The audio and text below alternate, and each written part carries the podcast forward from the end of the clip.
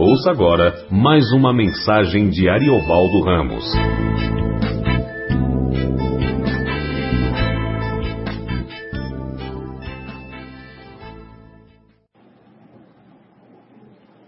Bom, boa noite, a graça a paz do Senhor. Vamos abrir as nossas Bíblias em Efésios.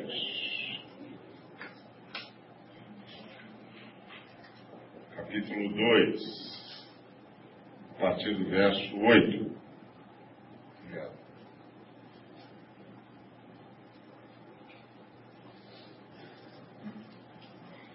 Porque pela graça sois salvos mediante a fé.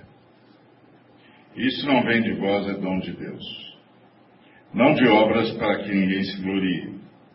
Pois somos feitura dele, criados em Cristo Jesus para as boas obras, as quais Deus de antemão preparou para que andássemos nelas. Porque pela graça sois salvos, mediante a fé, que isso não vem de vós, é dom de Deus, não de obras para que ninguém se glorie pois somos feitura dele, criados em Cristo Jesus para as boas obras, as quais Deus de antemão preparou para que andássemos nelas. Oremos. Obrigado, Senhor, por tua presença, por tua graça e misericórdia. E rogamos ao Senhor a manifestação da tua palavra em nome de Jesus. Amém. Muito bem. É, esse aqui é o texto áureo da fé, da fé cristã. Pela graça sois salvos mediante a fé. Isso não vem de vós, é dom de Deus. É, por que precisamos ser salvos? Precisamos ser salvos porque o nosso primeiro pai lançou a gente é, na região das trevas. Ele desobedeceu a Deus, ele representava toda a raça humana, toda a raça humana caiu. Por isso, o bem que a gente quer fazer a gente não consegue, mas o mal que às vezes a gente não quer fazer, faz. Então, todos precisamos ser salvos, precisamos é, ser perdoados em primeiro lugar e restaurados. Muito bom. Então o texto diz que pela graça nós somos salvos. O que, que é graça? Toda vez que você fala de graça, as pessoas dizem, bom, graça é favor imerecido. E, e, e, e em tese é isso mesmo, mas eu gostaria que você fosse comigo a Atos dos Apóstolos, capítulo 27, versículo 23. Atos dos Apóstolos, capítulo 27, versículo 23.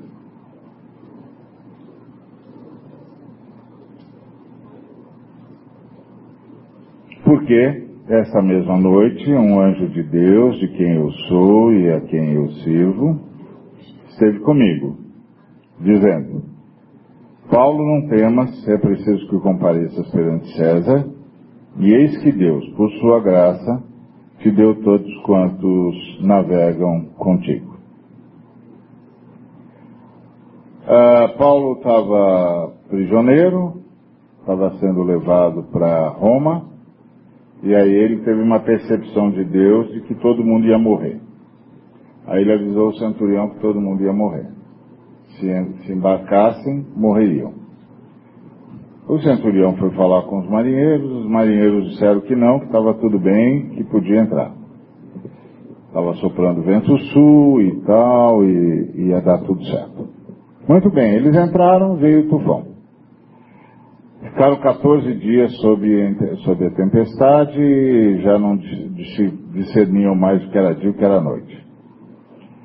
No 14 dia, o anjo do Senhor apareceu para o Paulo, um anjo de Deus, e disse: ah, Não tenha medo, você vai comparecer perante César, Deus vai te levar lá.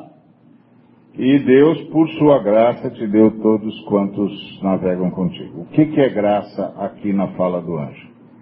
Graça aqui na fala do anjo é uma disposição favorável no coração de Deus.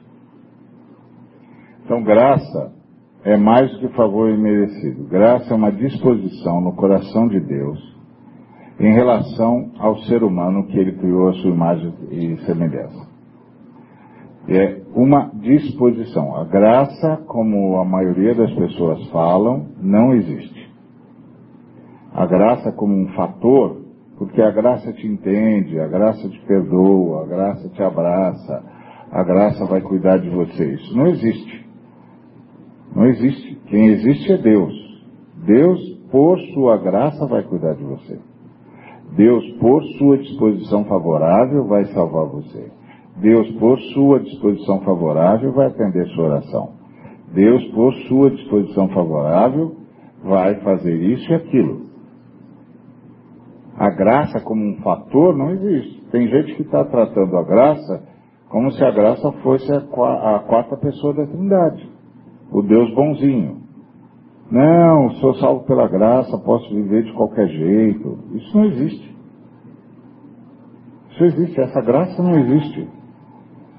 Graça é uma disposição favorável no coração da Trindade em relação ao ser humano que ele criou a sua imagem e semelhança. E é por essa disposição favorável que nós somos salvos. Então, voltando para o texto, é, a gente diz o seguinte: porque pela disposição favorável de Deus em relação ao ser humano, que ele criou a sua imagem e semelhança, sois salvos. É um ato de Deus por sua disposição favorável ao ser humano. Então, Deus, na sua disposição favorável, mantém todas as coisas e salva os que se arrependem. Por sua disposição favorável. A graça como um elemento, um fator, não existe. Não existe o fator graça. Existe uma ação de Deus baseada na sua disposição favorável ao ser humano que ele criou a sua imagem e semelhança. A essa disposição favorável nós chamamos de graça. Deus, por essa disposição favorável, dá talentos para todo mundo. Deus, por essa disposição favorável, salva os que se arrependem.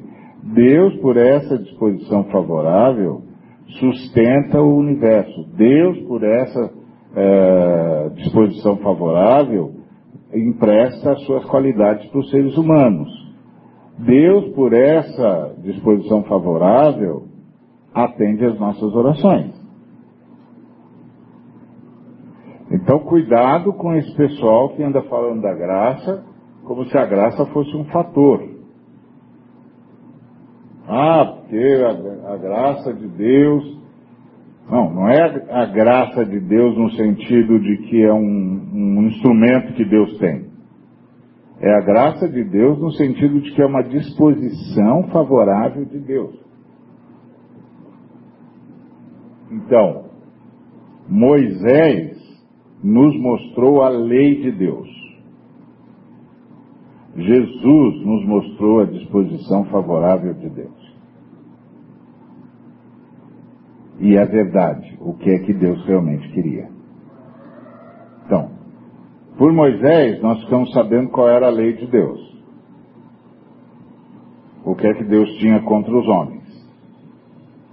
Por Jesus, nós tivemos acesso a toda a favorabilidade de Deus.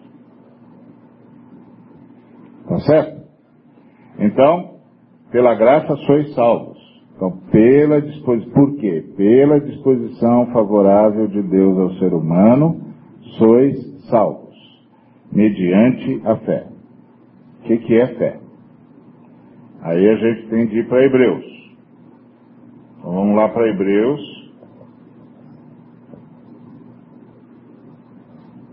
capítulo 1, capítulo 11, versículo 1. Ora, a fé é a certeza de coisas que se esperam, a convicção de fatos que não se veem. Quais são as coisas que nós esperamos? O que nós esperamos é a redenção. Que é tudo que realmente precisamos, né? Você pode ter tudo. Se não vier, não tiver redenção, não tem nada. Pode ter uma saúde de ferro, se não tiver redenção, não tem nada. Você pode ter todas as posses que um ser humano gostaria de ter, se não tiver redenção, não tem nada. O que é que nós esperamos? Nós esperamos a redenção. Nossa e de todo o universo. Novo céu e nova terra onde habita a justiça. Ok? E, e, então a fé é certeza de coisas que se espera, é certeza da redenção.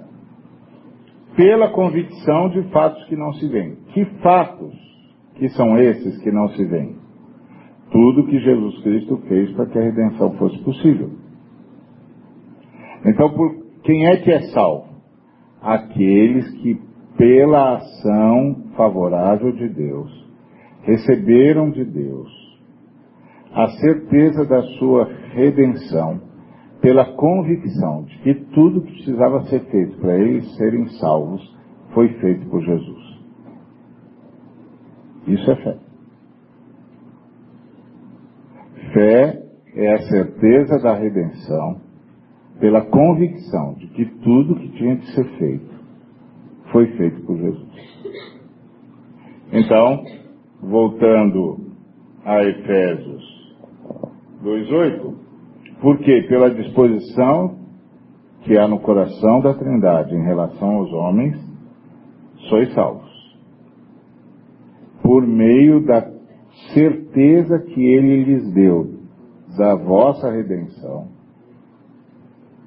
pela convicção que pôs no coração de vocês, de que tudo que precisava ser feito para você ser salvo foi feito por Cristo Jesus. Então isso é fé. E mesmo quando você, quando você ora pedindo um milagre, você ora com essa fé. A convicção de que tudo que tinha que ser feito foi feito por Jesus Cristo, e por isso eu posso orar. Por exemplo, eu tive uma experiência lá em Salvador, uma senhora estava tendo um infarto. Aí o irmão me, me chamou correndo e disse, olha, ela está com um infarto. E ora por ela. Aí eu pus as mãos sobre ela e disse, Senhor, aplica sobre ela o efeito das pisaduras de Jesus.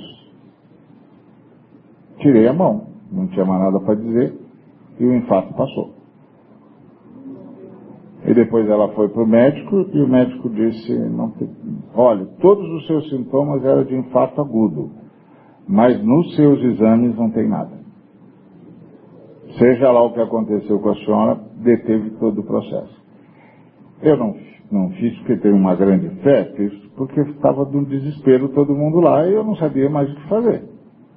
É minha praia é, ministério de cura. Mas eu não sabia o que fazer. A hora que o irmão não sabia, ninguém sabia, eu falei, vamos orar, meu filho. Vamos orar, Deus é bom. Deus é bom e a gente joga no time dele, então vamos orar. Tá certo? então, falei, senhora, aplica na vida da tua serva as pisaduras de Cristo, os efeitos da pisadura de Cristo.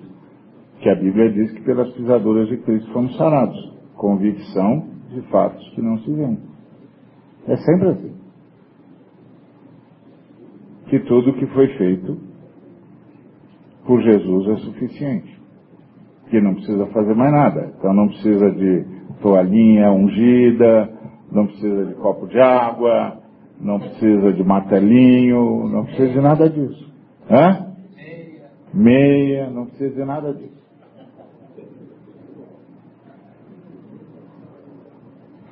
Pelas pisaduras de Cristo que nós somos sarados.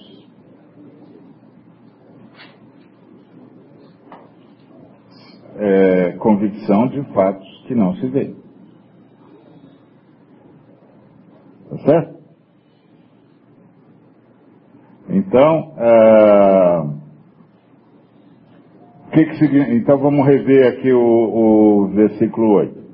Porque pela disposição favorável de Deus, sois salvos mediante o fato dele ter dado a vocês a certeza da vossa redenção pela convicção de que tudo que tinha de ser feito para que você fosse salvo foi feito por Cristo Jesus.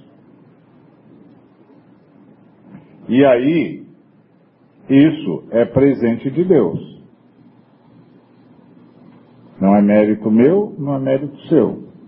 É um presente de Deus. Deus, por sua disposição favorável, salvou você, dando a você a certeza da sua redenção, pela convicção de que tudo que precisava ser feito para sua salvação foi feito por Cristo Jesus.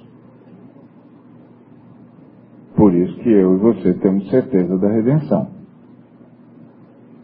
Agora, isso não tem a ver com os nossos méritos e para que a gente não se glorie, para que a gente não diga que nós somos salvos pelo nosso próprio esforço, porque a gente fez um grande movimento para isso, a gente orou muito, etc.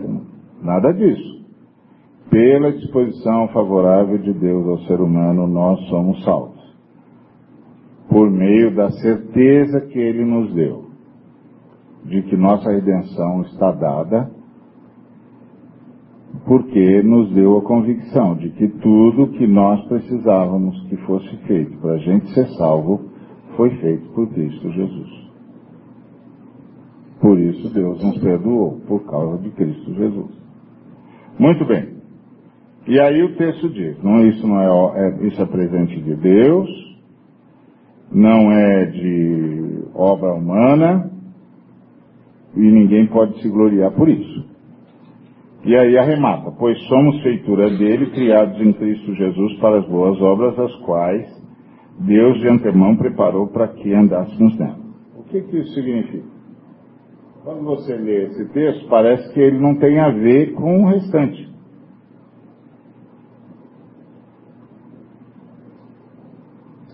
Que você está lá falando. Então, pela disposição favorável que Deus tem no coração em relação ao ser humano que Ele criou a sua imagem e semelhança, Ele me salvou. Dando-me a certeza da minha redenção pela convicção de que tudo que precisava ser feito para eu ser salvo foi feito em Cristo Jesus e por Cristo Jesus. Isso não tem nada a ver com os meus méritos, é um presente que eu recebi de Deus. E aí, Somos feitura dele, criados em Cristo Jesus para as boas obras, as quais Deus de antemão preparou para que andássemos nela. Como é que essas coisas se ligam?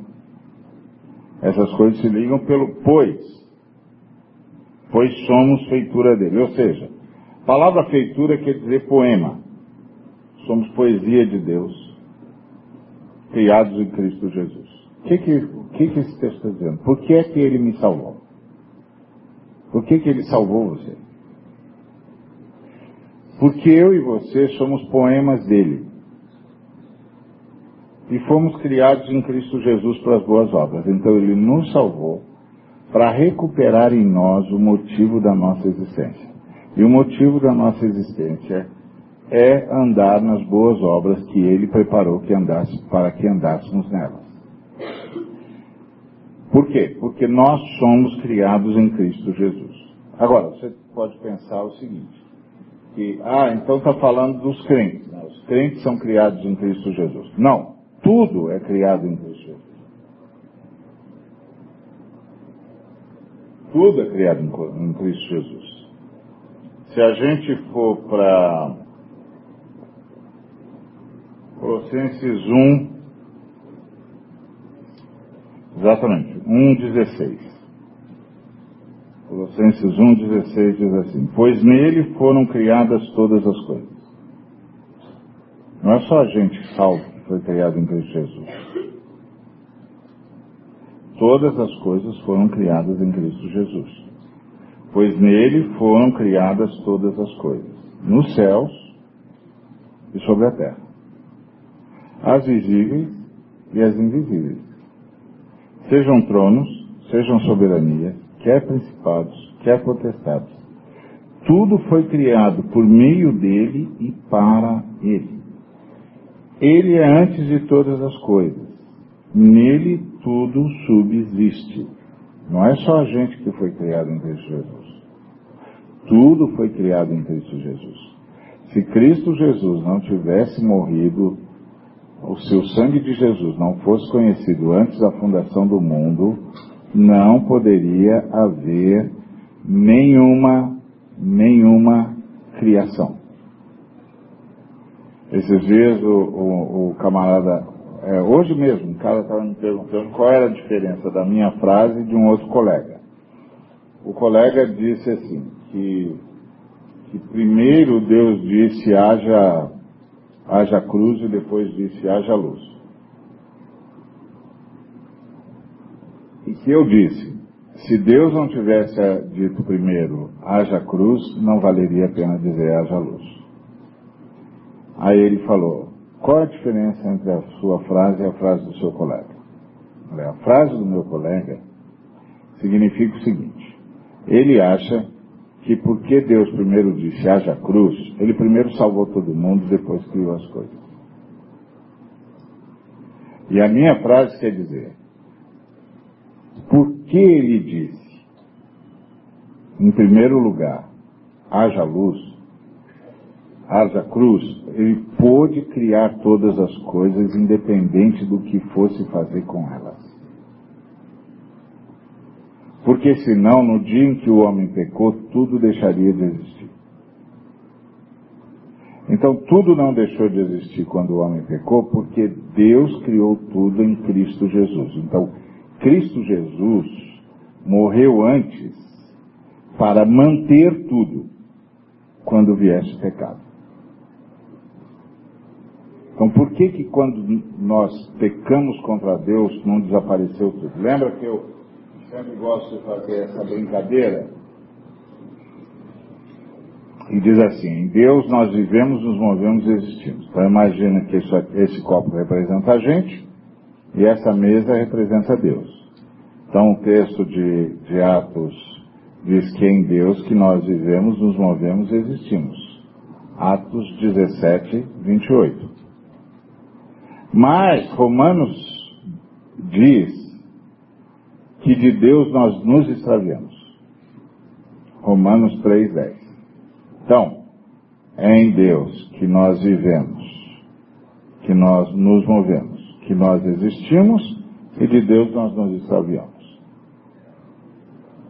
Então, quando nós nos extraviamos de Deus, fora de Deus não tem nada, era para a gente ter deixado de existir. Por que, que a gente não deixou de existir?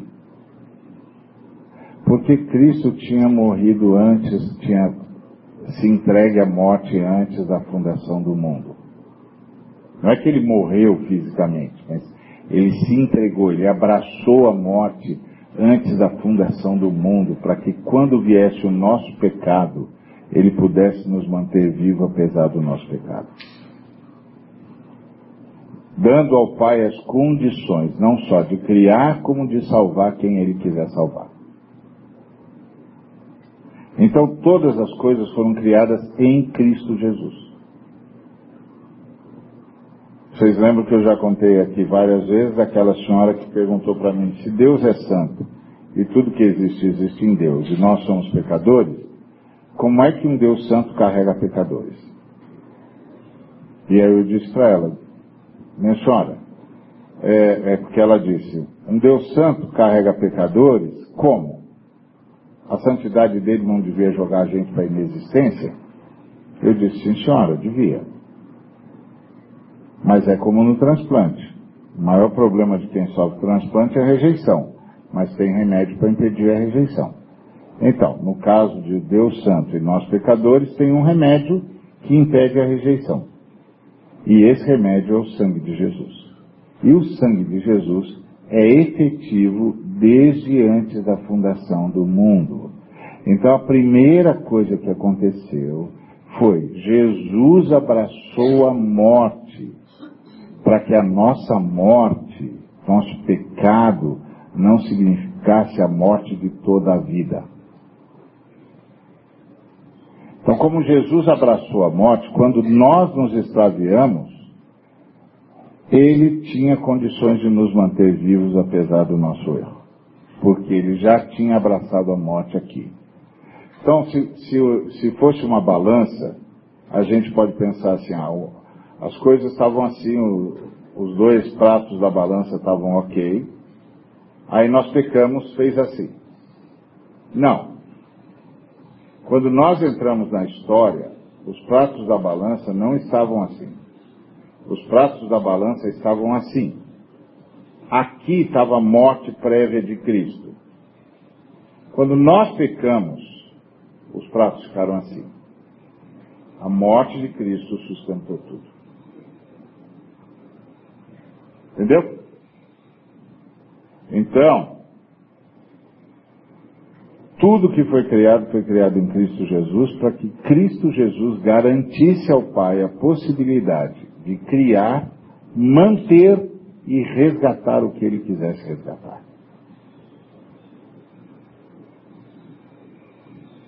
Então nós só estamos aqui porque o sangue de Cristo foi a primeira coisa que aconteceu no universo.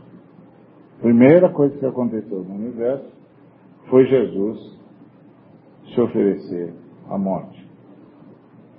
Se oferecer para morrer em nosso lugar. Quando ele se ofereceu, quando ele abraçou a morte, antes de todas as coisas, ele deu condições para Deus dizer: haja luz. Por quê? Porque Deus já sabia que nós íamos pecar. Então não vale a pena criar quem vai pecar e vai destruir tudo. Aí o Cristo se ofereceu, Jesus se ofereceu para ser o Cristo, para ser aquele que dá a sua vida em favor de todos. Então o sangue, a efetividade do sangue dele começa a funcionar desde antes da fundação do mundo. De modo que quando nós pecamos, e pela lógica era para tudo deixar de existir, nada deixou de existir porque o sangue de Cristo sustentou. E aí, esse sacrifício foi manifestado no final dos tempos. Se você vier comigo para a primeira de Pedro, você vai ver isso. Primeira de Pedro, capítulo 1, a partir do versículo 18, você vai ler. Sabendo que não foi mediante coisas corruptíveis, como prata ou ouro, que fostes resgatados do vosso fútil procedimento que vossos pais os legaram, mas pelo precioso sangue como de cordeiro, sem defeito e sem mácula, o sangue de Cristo, conhecido com efeito antes da fundação do mundo, porém manifestado no fim dos tempos, por amor de vós. Então, quando você olha para o Calvário e você vê Cristo lá morrendo por nós, o que você está vendo é a manifestação do sacrifício feito antes da fundação do mundo. O Deus Filho abandonou a sua glória e abraçou a morte antes da fundação do mundo, para que pudesse haver mundo para que Deus pudesse criar, manter e resgatar o que criou. E aí, esse sacrifício foi manifesto na cruz. Então, a cruz é a manifestação do sacrifício feito antes da fundação do mundo. Por isso que todas as coisas foram criadas em Cristo Jesus, no seu sacrifício. Então eu pude dizer para aquela senhora: Deus não nos carrega na sua santidade, Deus nos carrega no santo sacrifício do seu filho. É isso que faz toda a diferença. Muito bem. Então, voltando para Efésios é, 2,8. Porque pela disposição que há no coração de Deus em favor dos seres humanos sois salvos, por meio da comunicação, da certeza da vossa salvação, pela convicção de que tudo que tinha que ser feito para que fosseis salvo foi feito por Cristo Jesus. Isso é um presente de Deus para vocês.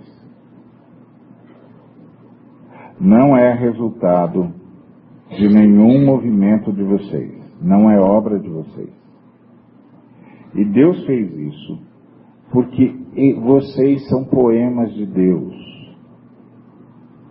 que Deus criou em Cristo Jesus, para que vocês andassem em boas obras. As boas obras que Ele preparou para que vocês andassem nelas antes da fundação do mundo. Então, por isso, Ele veio buscar vocês, para recuperar em vocês o motivo da vossa existência.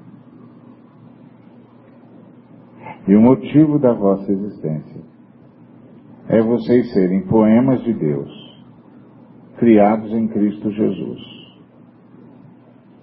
para boas obras.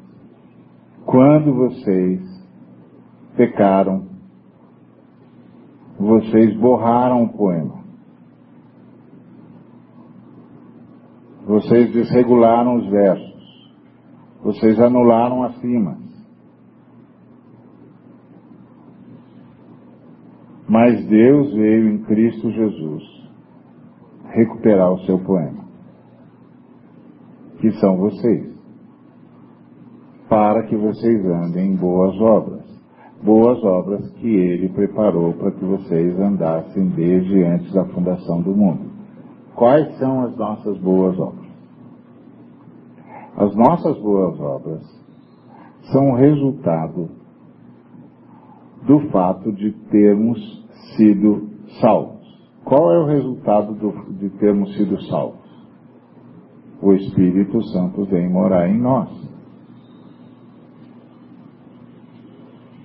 Quando o Senhor comunicou a mim e a você que nós estávamos salvos, porque tudo que precisava acontecer para a gente estar salvo foi feito por Jesus Cristo, o Espírito Santo veio morar em nós. Porque a gente estava perdoado e o Espírito Santo podia morar em nós. E aí, o que é que vai acontecer conosco? Gálatas 5, 22.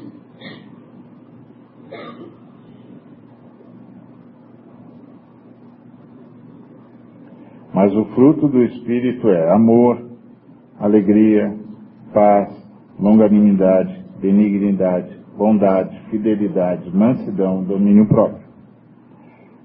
Essas são as nossas boas obras. É a nossa forma de andar. Deus sempre quis que nós manifestássemos o fruto do Espírito. Mas nós rompemos com Deus. Mas Deus veio nos buscar em Cristo Jesus. Para que nós pudéssemos andar nas boas obras para qual Ele deu existência à humanidade. Ele deu a existência à humanidade para que a humanidade amasse, fosse alegre, fosse cheia de paz, fosse longânima, fosse benigna, fosse bondosa, fosse fiel, fosse mansa e tivesse domínio próprio. Quem é que ama? O humilde de espírito.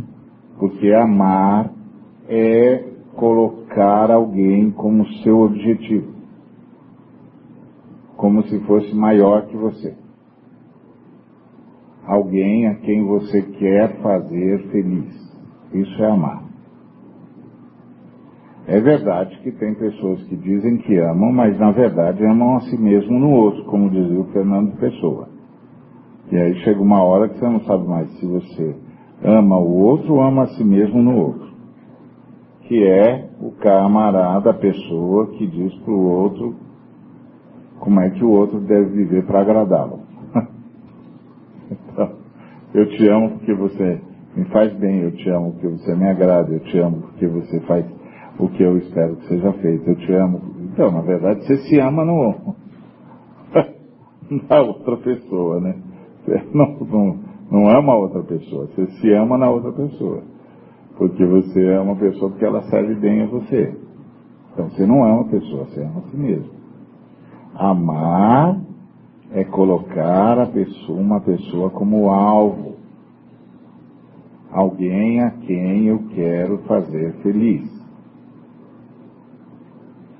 Isso no nível particular. Agora, no nível geral, é o que o Senhor Jesus nos ensinou, é colocar o outro na mesma posição que eu. Eu quero que o outro tenha o mesmo que eu tenho.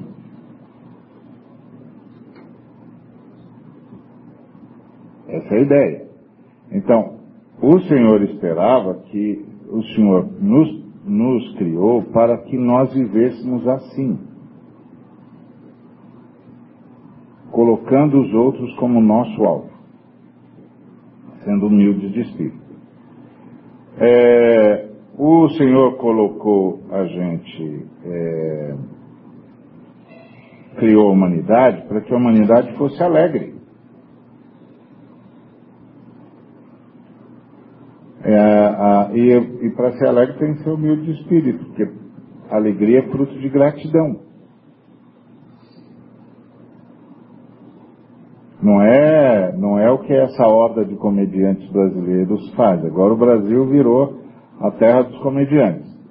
E, só que naquela, na comédia brasileira não tem alegria nenhuma.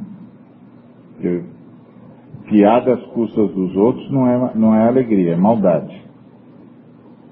Então eles exploram o que é de pior no ser humano, que é a capacidade de rir do outro. E isso fala muito mais do que a gente gostaria de ouvir.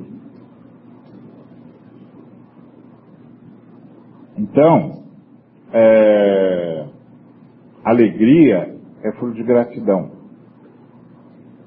Gratidão pelo belo, gratidão pela amizade, gratidão pela vida, gratidão por tudo que, que há, por tudo que acontece, por tudo. Gente alegre gente grata. Gente que não agradece não tem alegria.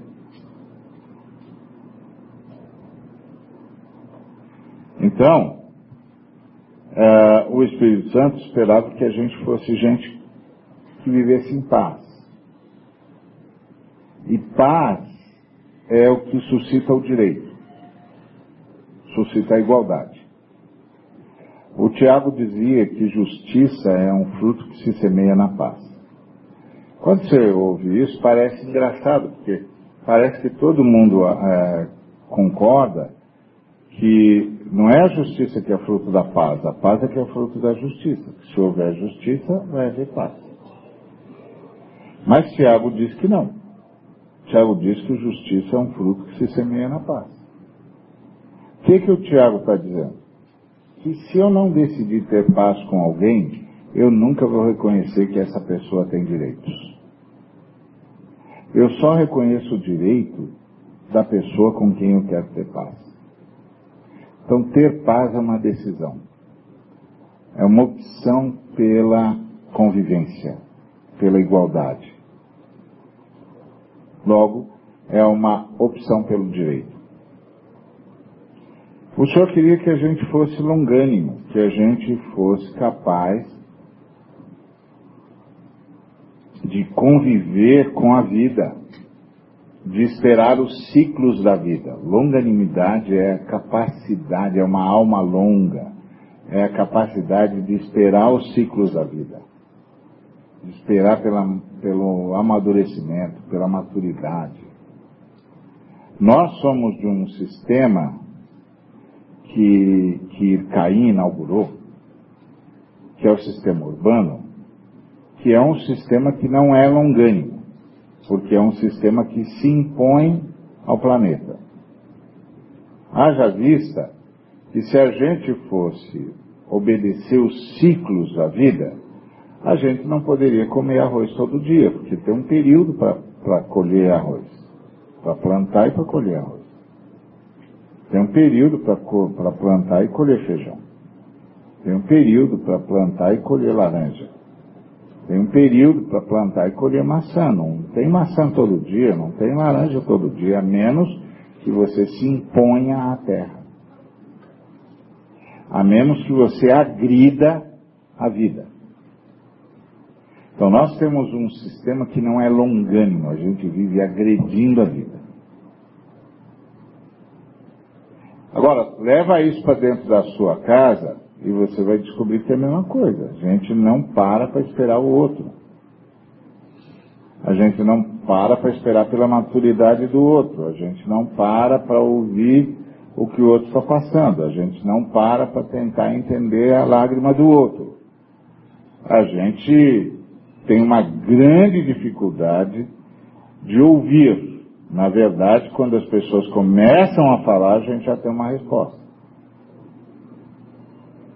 A gente quase interrompe o cara e diz assim, o que, o que, o que, já sei o que você vai dizer. Não, não sabe. Não sabe, o sujeito não diz. Não sabe. Como sabe? Não sabe. Ah, já sei, já sei como você acha. Não sabe. Não sabe. O que eu sei é o que eu acho que, o, que ele acha. E não o que ele acha. Eu não dei nem oportunidade dele falar.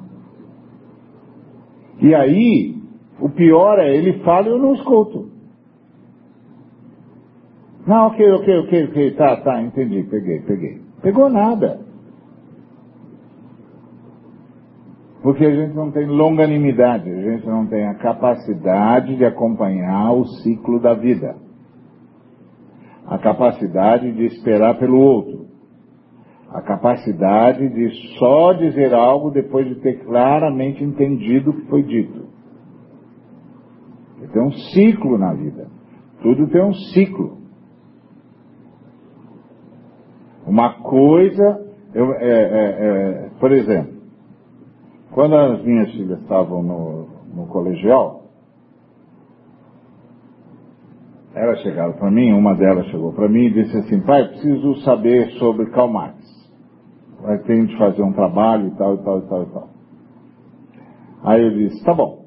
Quando eu chegar hoje à noite, a gente vai sentar e eu vou explicar para vocês que eu é, é, estudei o, o Marx na universidade. Então eu vou explicar para vocês o que foi que ele escreveu, por que, que ele escreveu, etc, etc. Bom, fui, quando eu voltei, ela já tinha tudo, já tinha tudo feito. Falei, você já fez? Já, já fiz, pai. Como você fez? Peguei na internet. Pegou na internet, me mostrou, e o que tinha na internet era bom mesmo. E ela até disse, ah, pai, você sabe que o Marx falava isso, isso, isso, isso, isso, isso? Ela decorou o que estava na internet. Falei, é, sei. Pois é, então, é, então é isso aí, não é? É. Aí ela disse, por que você disse esse é? Falei, porque a minha afirmação é fruto de quatro anos de estudo. E a sua afirmação é fruto do Ctrl, Ctrl C, Ctrl V.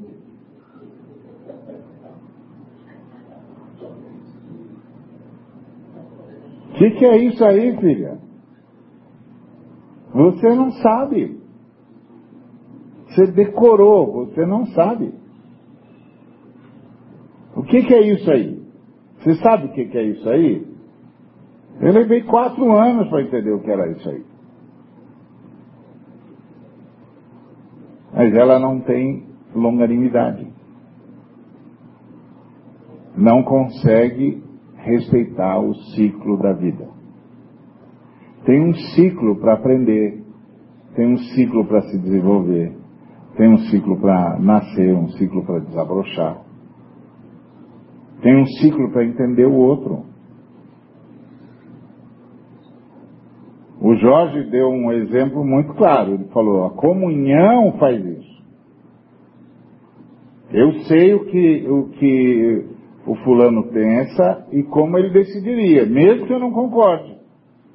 É um ciclo, precisa de longanimidade para isso. Precisa de tempo. Não é assim não.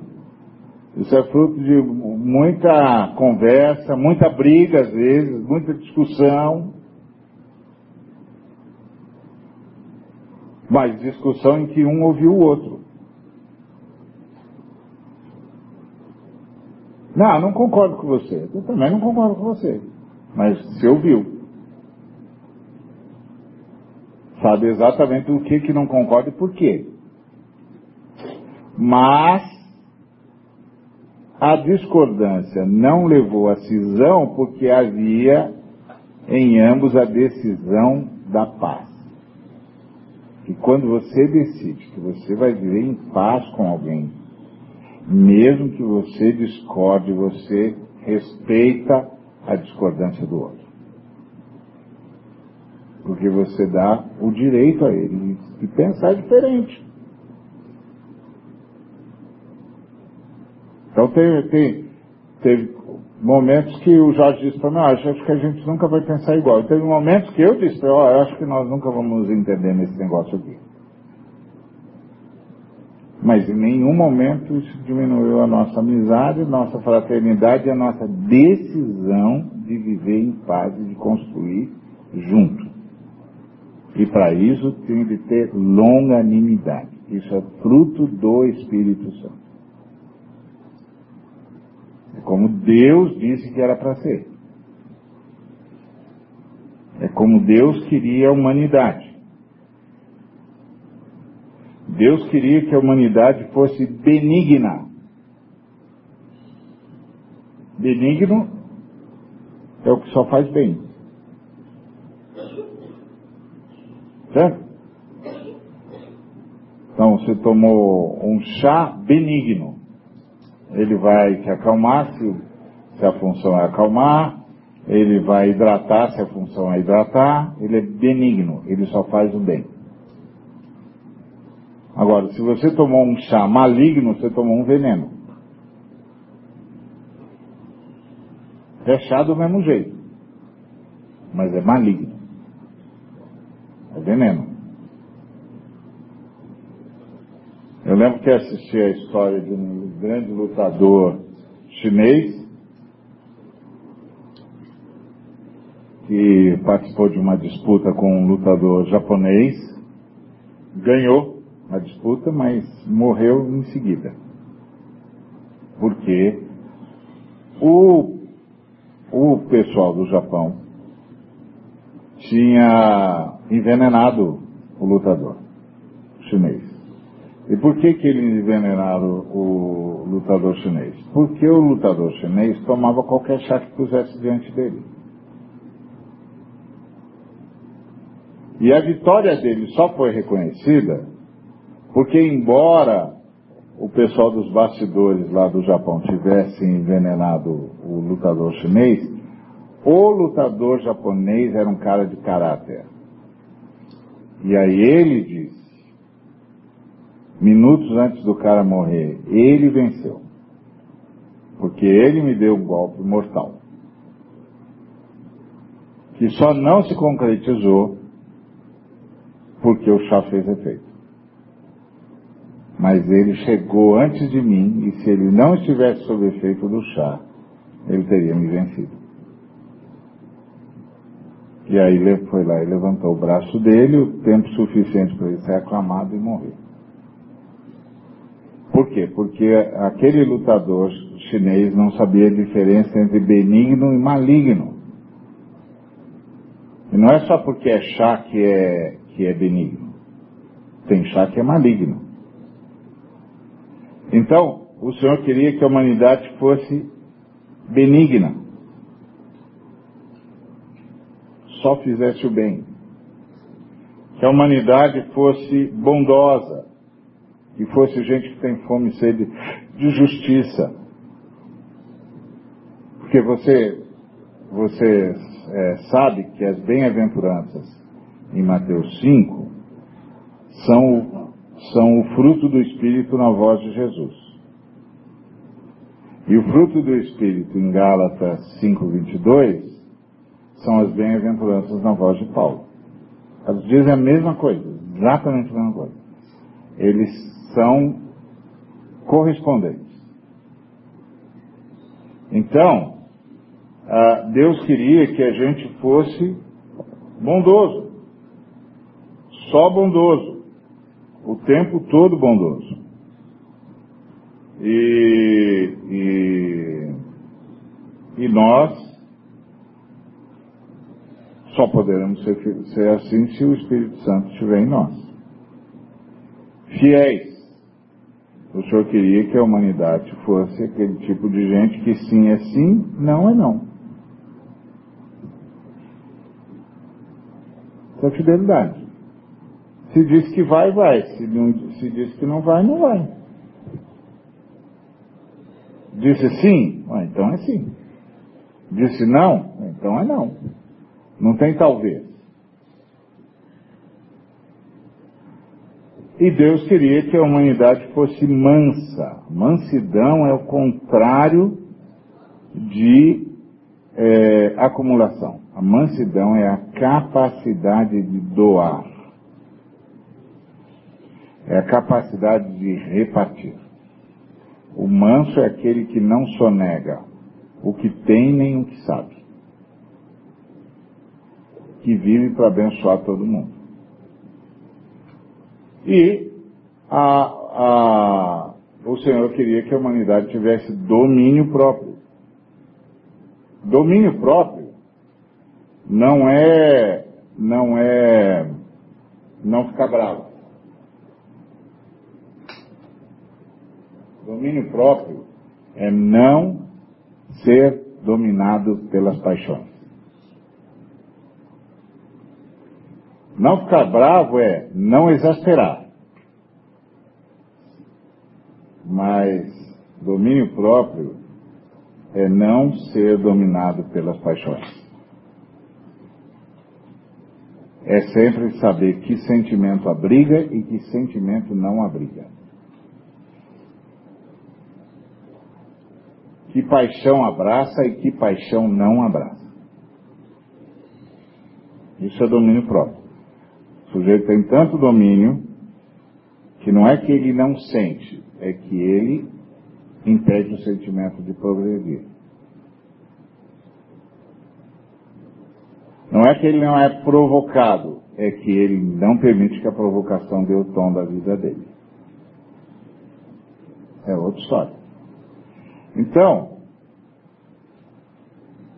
esse tipo de gente só vai fazer o bem, vai cuidar dos, dos necessitados, vai cuidar dos angustiados, vai ser abençoador para todo mundo. Imagina, gente que ama, gente que é grato, gente que quer, que, que, que gera justiça, gente que espera o ciclo da vida, que não sai forçando a barra, gente que só, só faz o bem, só pensa no bem, gente cujos atos são sempre atos de bondade, de manutenção do que é certo. Gente que reparte, gente em quem se pode confiar. Gente que não se deixa dominar por nenhuma provocação, que sabe calar a alma, que sabe sossegar a alma, como disse o salmista.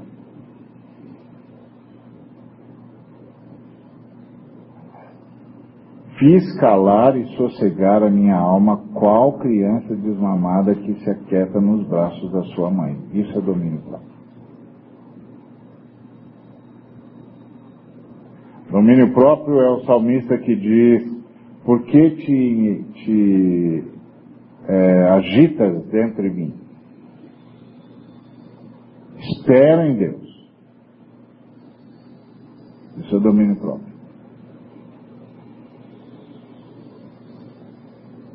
Domínio próprio é aquela capacidade de perceber que o juiz do outro não sou eu, é Deus.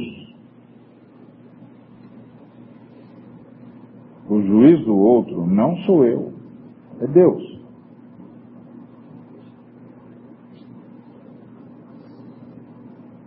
Então, mesmo a sede por justiça não leva a usurpar o lugar de Deus.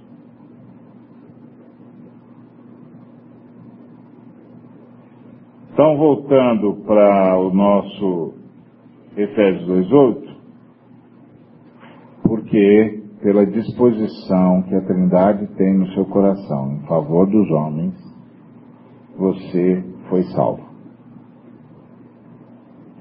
Pela certeza que Deus deu para você de que você está redimido, baseado no que Cristo fez. Isso é um presente de Deus para você. Não é fruto de nada que você tenha feito. E Deus fez isso por você, porque você é um poema de Deus. E você foi criado em Cristo Jesus para manifestar o fruto do Espírito. Então, o Senhor recuperou você para a vocação da humanidade. Então, o que resta perguntar a mim e a você é se o fruto do Espírito está acontecendo. Se o fruto do Espírito não estiver acontecendo, quero que eu e você saibamos que isso não tem nada a ver com Deus. Tem a ver com a gente. E aí o que, que a gente faz? Sai prometendo que vai amar? Sai prometendo que vai ser alegre? Que vai ter paz? Não. Pede perdão a Deus por não ser do jeito que é, que deveria. E se abre para Deus fazer o que tem de fazer. é a oração do salmista. Sonda, meu Deus. Conhece meu coração. Prova-me. Conhece os meus pensamentos.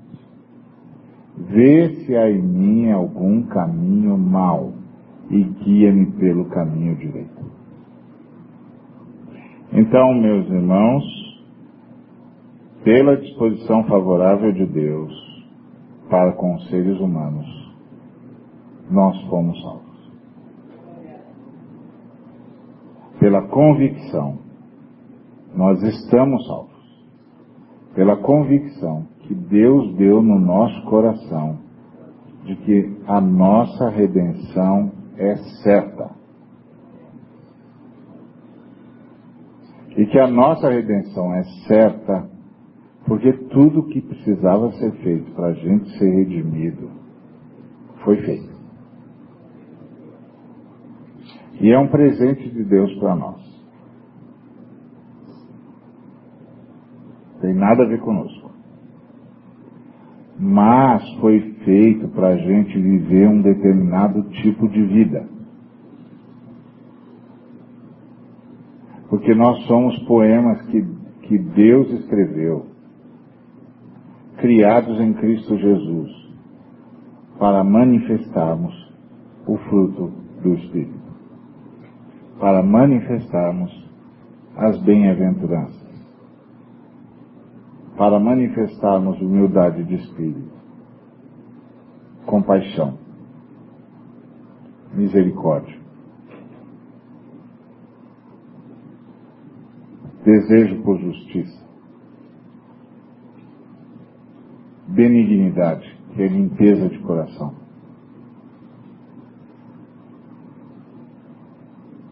Resiliência,